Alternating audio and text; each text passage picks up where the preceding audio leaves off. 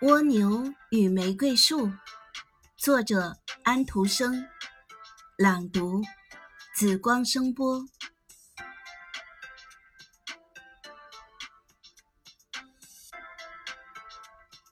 在一个花园里，有一棵开着花的玫瑰树，树下有一只蜗牛，正懒洋洋地晒着太阳。等着，等轮到我吧。玫瑰说道：“我不止开花结果子，我还要贡献出更多更好的东西。”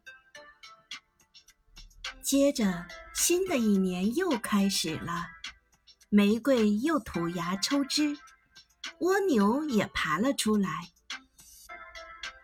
您把您所有的一切都给了世界，这是否有意义呢？您是否思考过？您为什么开花？开花又是怎么一回事？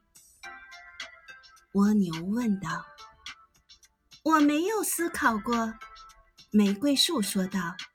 但是，难道不应该把自己最好的东西奉献给别人吗？我只做到了拿出玫瑰来。可是您呢？您给了世界什么呢？蜗牛吐了一口唾沫。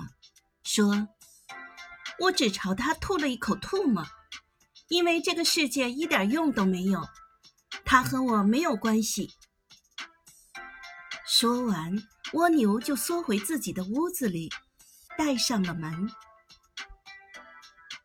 真叫人伤心，玫瑰树说道：“它可以躲在自己的躯壳里，可是我不行，我必须总是开花。”直到花瓣落了，被风吹走。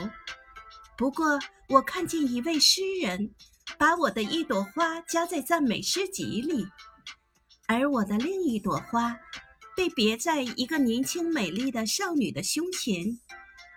这些都叫我高兴。我觉得这就是我的幸福，我的生活。